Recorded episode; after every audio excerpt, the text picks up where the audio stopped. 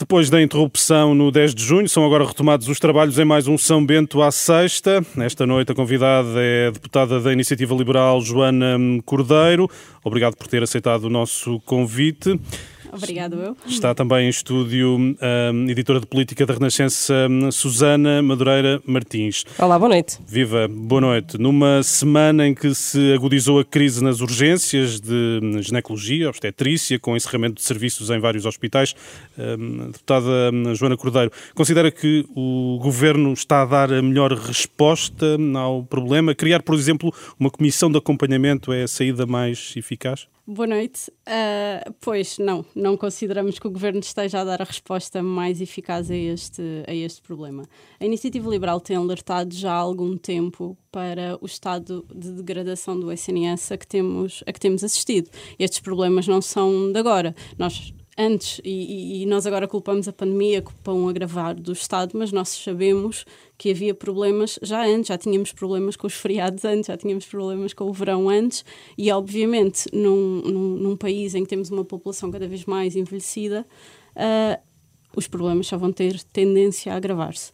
E, e, o que está a acontecer é que, de facto, o governo não está a ter soluções para, para estes problemas. Ou seja, nós não continuamos a ter listas de espera que, que, por muito que o governo diga que estão a recuperar os valores de antes da pandemia, mas esses valores já eram maus, nós temos alertado para isto, ou seja, não, não, não estamos a recuperar propriamente, ok, estamos a compensar o que não fizemos na pandemia, de certa maneira, mas os, os valores continuam, continuamos a ter consultas com, com pessoas à espera com mais de um ano para, para conseguir aceder a uma, a uma consulta de especialidade.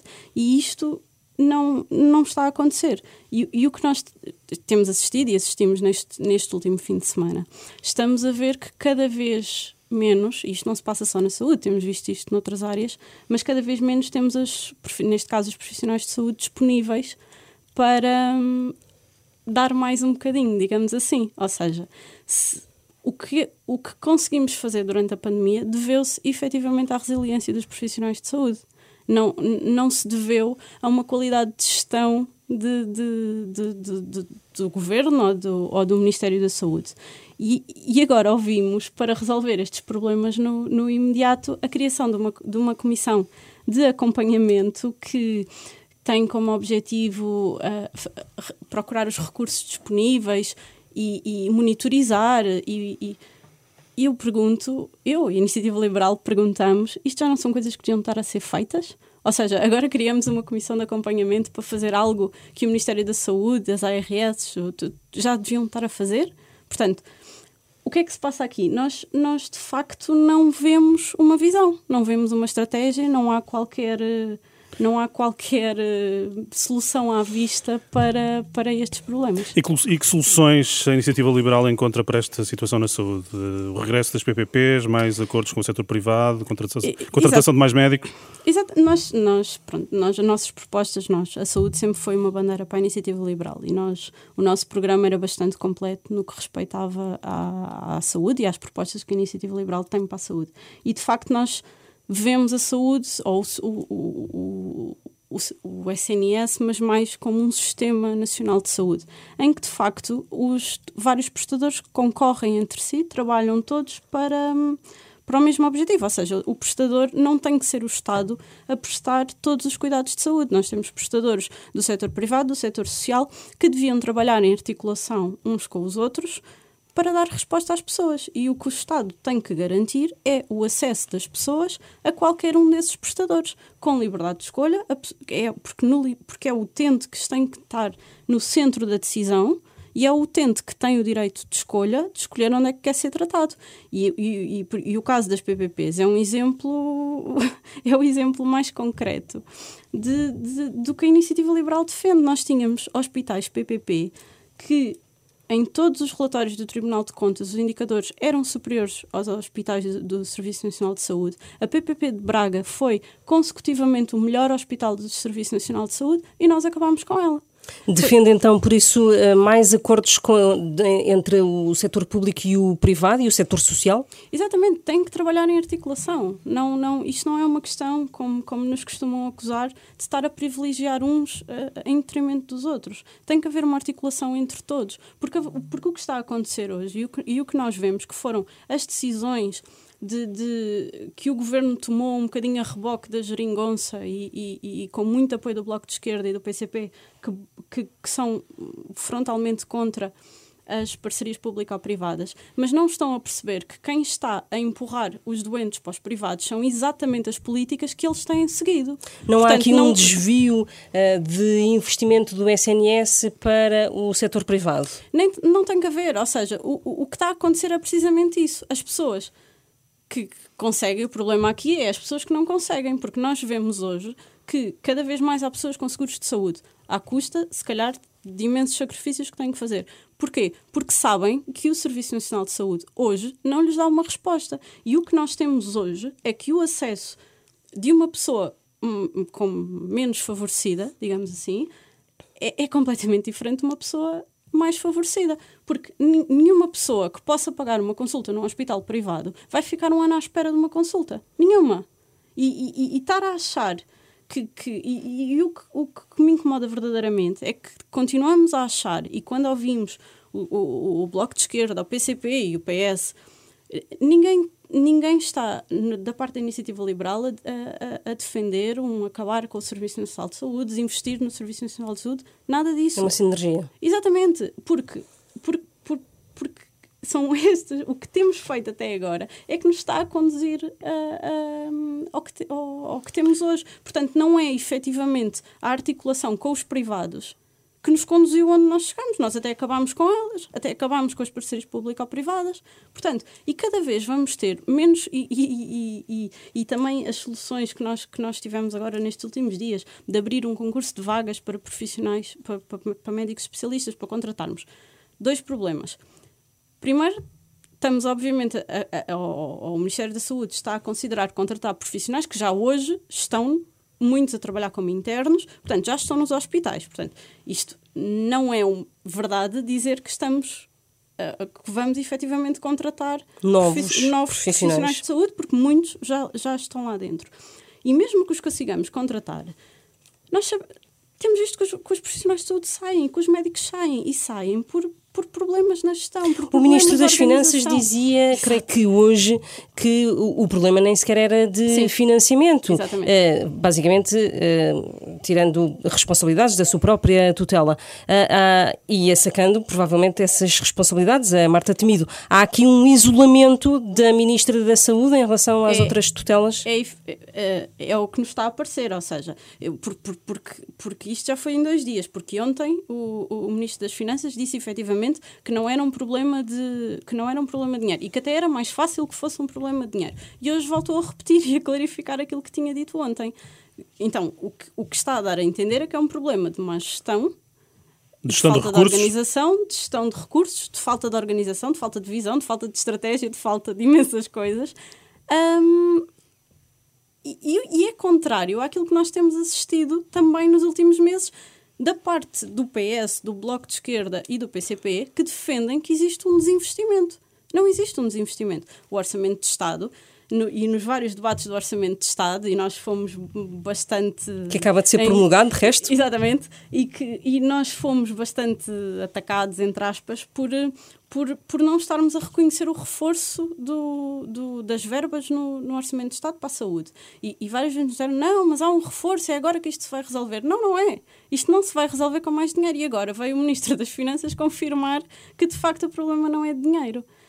Portanto, claramente temos um problema de falta de soluções. E nós vemos que, que, que, tanto na saúde como noutras áreas, mas focando aqui na saúde, que de facto o governo não tem soluções para resolver problemas. E a partir do momento em que os médicos e, e, e os enfermeiros e todos os outros profissionais de saúde deixam de reconhecer uh, competência, deixam de reconhecer, uh, deixam de ter confiança neste governo, claro que ninguém vai esforçar-se por. Eh, quer dizer, não estou nem sequer, não estou obviamente a pôr em causa que existam cuidados que sejam por, por, por falta de, de, de esforço dos profissionais de saúde, não é nada disso que eu quero dizer e deixar isto bem claro. Pelo contrário, acho é que não lhes podem exigir mais porque neste momento já não acreditam que o, que o Serviço Nacional de Saúde funcione. E isso vê-se com, a formação dos médicos que continuam a ser formados, saem para os privados, saem para o estrangeiro e não voltam ao Serviço Nacional de Saúde e não querem voltar. Portanto. E voltariam com parcerias público-privadas? Se tiverem melhores, se forem trabalhar para um hospital que lhes dá incentivos, que lhes dá. Uh, que tem uma autonomia maior para resolver problemas. Qualquer pessoa prefere trabalhar num ambiente organizado uh, do que naquilo que tem hoje, em, com, com, com falta de recursos. Com, com... Portanto, Sim, e isso via-se, por exemplo, o Hospital de Braga só começaram a sair médicos a partir do momento em que a parceria pública ou privada acabou. Portanto, isto é evidente, não, não, nós não estamos, não estamos, nem estamos a inventar nada de novo, nem estamos, estamos a trabalhar com factos que vemos uh, hoje. A ideia de contratar médicos uh, no estrangeiro, uh, o que é que pensa disso? Nós temos um mercado global, isso não, não, faz, não faz diferença nenhuma. Não, que, que, se encontrem soluções para esses problemas. O, o que eu pergunto é que gostava que, que, a senhora ministra, e hoje essa pergunta foi feita no debate e não houve resposta, de onde é que esses médicos vão ser contratados, porque não me parece que existam muitos médicos no estrangeiro disponíveis para vir trabalhar para Portugal nas condições que nós temos. Por isso é que os nossos médicos saem lá para fora. Não devíamos tentar, principalmente, impedir impedir, não. Já houve com... a experiência de, dos médicos cubanos, não é? Exatamente, mas nada contra, ou seja, não, não, não há razão nenhuma para não se recorrer à, à capacidade que existe no, no, no, na Europa, no país, no mundo, o que for. Agora, seria importante, se estamos a formar médicos, que criássemos condições, e isto, obviamente, não envolve só a saúde, envolve políticas fiscais, envolve imensas coisas, para que os médicos não saíssem para o estrangeiro. E, e, e hoje em dia um, e eu parece muito difícil que, que, o próprio Ministério da Saúde, hoje em dia, consiga sequer, como nós agora assistimos, que tem havido reuniões com os sindicatos dos, dos, dos médicos. Neste momento, o Ministério da Saúde está a negociar numa posição completamente fragilizada. Com que força negocial é que o Ministério da Saúde, com estes problemas todos, claro que está, que está a negociar. Sob pressão. Sob pressão. E quando se negocia sob pressão, claro que vão ser exigidas mais condições, que condições que, que provavelmente noutras alturas, e isto é válido também para a questão das parcerias público-privadas, porque, porque depois nós devemos dizer, ah, mas os privados não quiseram renovar. Pois, mas quer dizer, a que condições? Porque isto é, é, é também uma, uma resposta que nos dão constantemente, que, que, que, que obviamente, a, não renovação das parcerias público-privadas é ideológica mais do que qualquer outra coisa. Porque quando se dá um contrato que não é passível de ser cumprido pela outra parte, isto, isto não é uma negociação. É ou aceitas ou, ou, ou aceitas. E, e, claro, e a outra parte pode, pode não aceitar. Isto não é uma negociação. E voltamos ao mesmo. Quando começamos a negociar sobre pressão, claro que são exigidas coisas de ambas as partes que são incomportáveis. Nesse quadro, nesse quadro hum, acha que o interlocutor governamental deve mudar, ou seja, a ministra deve sair? Deve demitir-se? É assim, a ministra é aqui a cara do problema, mas não é a única culpada do, do que se está a passar. Isto é, é, é, é todo o governo que, que, todo o governo que define o, o, o, no limite o responsável máximo aqui, até, e, e nós referimos isso hoje no, no debate, até ao primeiro-ministro, que insiste em, em insistiu em continuar como uma ministra de, de que, que, em alguns pontos e a seguir à pandemia, tinha algumas fragilidades já. E, portanto, dizer se deve mudar. Se garantíssemos que conseguimos ter alguém que vai, que vai, que vai responder e vai arranjar soluções, porque, porque nós temos, continuamos a ter o PS no governo, continuamos a ter. Nós não vemos o PS nem nenhum ministro noutras áreas conseguir ter soluções, portanto, acreditarmos que é isso que vai resolver o problema, não lhe sei dizer. Eh, vamos avançar para um outro tema ligado à aviação. Soubemos hoje, eh, sexta-feira, eh, que a Comissão Europeia impôs a atribuição de 18 slots do aeroporto à EasyJet, de forma a mitigar distorções de mercado. Um, é, este é um, um, golpe para a TAP, como defende o Partido Comunista Português, por exemplo, ou não? não a posição da Iniciativa Liberal com a TAP é subejamente conhecida. Uh, nós defendemos que o Estado não precisa de ter uma companhia de aviação, que não é um negócio em que o Estado deva fazer parte. Uh, defendemos que não deve haver mais um euro para a TAP, como, como, como temos defendido. Esta opção é uma contrapartida para as ajudas que foram, que foram, que foram dadas à TAP. Um, nós, eu não, não, ou seja, nós a TAP não devia nem, nem, nem, sequer, nem sequer justifica fazer muito mais avaliação na ótica da iniciativa liberal, porque a TAP não devia ser uma empresa do Estado. E, e o que defendemos é que a TAP tem que ser rapidamente privatizada para, para que deixe de custar dinheiro aos contribuintes. Ainda neste campo da, da aviação, mas passando para o, o, novo aeroporto de Lisboa, de que se fala há tantos anos, uh, houve um desafio por parte do Primeiro-Ministro, uh, António Costa, ao, ao PSD, uh, eh, de, de ser o PSD a decidir, neste momento, como é que, onde é que quer exatamente a localização do novo aeroporto. Como é que a Iniciativa Liberal vê esta tentativa de bloco central? Vê assim como um, um bloco central em curso ou uma tentativa ou apenas uma provocação do Primeiro-Ministro ao novo PSD? Essas as perguntas entre o que é que o que é que isto significa entre o PS e o PSD é algo onde eu não vou não vou entrar. Aqui o que eu gostava de reforçar é que é engraçado nós termos um governo que para tomar decisões. Um, em maioria absoluta? Em maioria absoluta, não toma decisões. E então atira para, para, o, para o líder ou para o novo líder do maior partido, ainda maior partido da oposição, esta decisão. Não é suposto termos um governo que toma decisões, ainda por cima em maioria absoluta. Portanto, mais uma vez, nós vemos aqui a incapacidade do PS e do governo tomarem decisões, o que não era minimamente expectável num, num cenário de maioria absoluta. E esta discussão do aeroporto é uma discussão que se arrasta, se não estou a errar, mais de 50 anos. E agora ainda é o novo líder do PSD que vai ficar com o ónus de, de ter uma palavra nesta matéria. Isto não, não, não, não faz sentido. E a Iniciativa Liberal tem uma opção de localização para o novo aeroporto? Nós temos defendido uh, realmente a solução da Portela mais Montijo. Neste momento, e ao fim deste debate, ao fim de 50 anos, nós consideramos que o custo do adiamento desta decisão, uh, o custo da oportunidade que nós, que nós estamos a perder é maior do que o custo, e esta solução de, de Portela mais Montijo, neste momento, é a solução mais económica e mais rápida para, para resolver o problema. Nós sabíamos e sabemos que o, que antes da pandemia, mas obviamente isto vai, vai, vai, vai retomar os valores normais, que, que, o aeroporto da Portela está completamente esgotado. Não, sabemos que não, não, não existia mais capacidade de crescimento. E havia aqui muitas oportunidades no turismo, e, que é bastante importante para o nosso país, e que, que estavam a ser perdidas pela falta de capacidade do aeroporto. Portanto, nós arranjarmos uma solução para o novo aeroporto torna-se urgente. Claro que as soluções não podem ser más e vamos esperar outra vez, já que temos um novo, uma nova avaliação de ambiental estratégica para ver o que é que vamos, vamos ver, quais são esses resultados. Agora,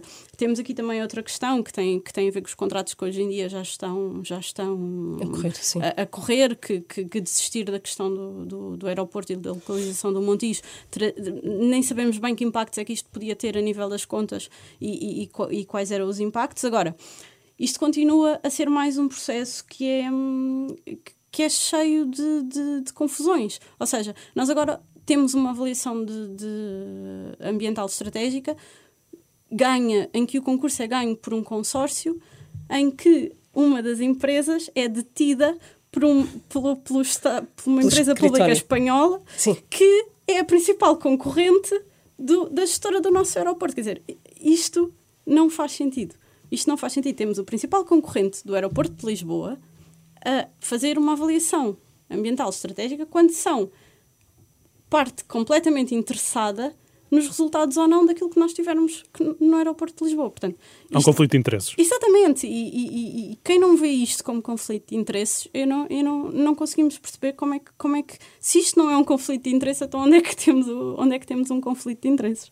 O, Governo aprovou esta quarta-feira a criação do visto para a procura de trabalho em Conselhos de Ministros e, e eliminou também o regime de cotas para a imigração. Isto numa altura em que o Serviço de Estrangeiros e Fronteiras vive numa espécie de limbo em que não se sabe quando é que é extinto ou não, ou se vai ser extinto de facto. Há total garantia de um controle eficaz de quem chega ao país ou podemos ter agora uma uh, enchente de, de imigrantes sem qualquer controle? Este processo do CEF é mais um processo mal gerido, que se tentou, que foi criado esta, esta, este, exclui, este querer desmantelar o, o CEF, um, acabou por surgir no seguimento de algumas confusões com o ministro Cabrita e, e, e portanto, é, foi mais uma daquelas decisões tomadas sem pensar, sem se perceber qual era, qual era a solução, Uh, e, e, mais uma vez temos uma situação de caos porque existe uma desorganização completa do, do, do, do CEF e das fronteiras, temos assistido isso uh, hoje em dia no aeroporto, de não existirem funcionários suficientes para os, para os voos que chegam.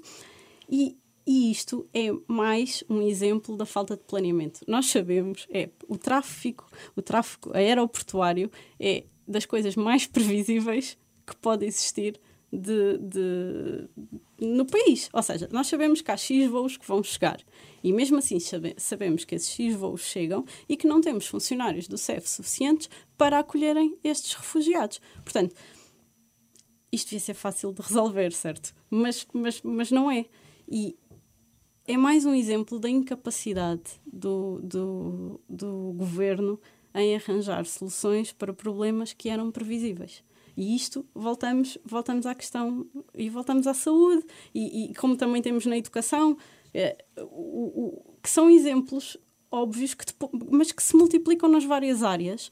E, e, e o problema é sempre o mesmo: falta de, de, de, planeamento, falta de conseguir prever o que vai acontecer e, e, depois falta de arranjar, eh, de encontrar soluções para, para estes problemas. E isto é uma incapacidade, e, e não seria expectável que se, não tivéssemos um governo de maioria absoluta em que, e, e, um parlamento e uma maioria absoluta na, na, na, Assembleia, podíamos dizer aqui, ah, mas existem aqui vários interesses. Aqui. Não!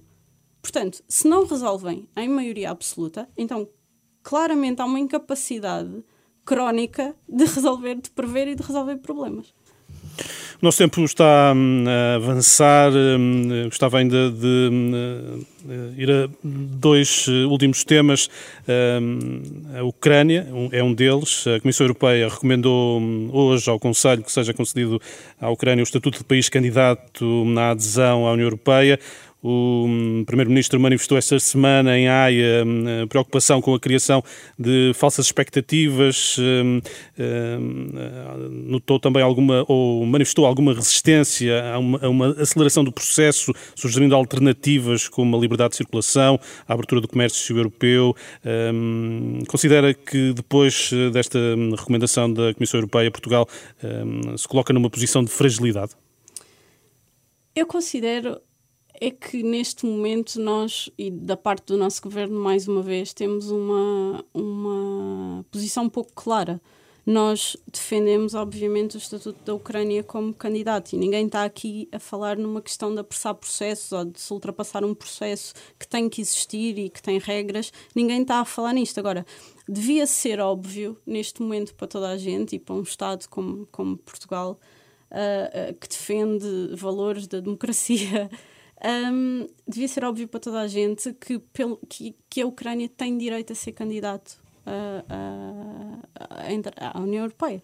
Portanto, o estatuto de candidato devia ser algo que não deveria suscitar dúvidas ao nosso governo. Portanto, independentemente de existirem preocupações com o não, não se ultrapassarem processos que têm que ser cumpridos, é legítimo, mas seria importante e, e, e, uma mensagem importante a passar e de apoio, já que, já que passamos tanta imagem que apoiamos a Ucrânia, apoiamos os refugiados e que estamos a fazer tudo, e depois, num ponto que é extremamente importante, não temos uma, da parte do nosso governo, uma posição clara sobre uh, uh, o estatuto de candidato. E, e, isto não devia acontecer.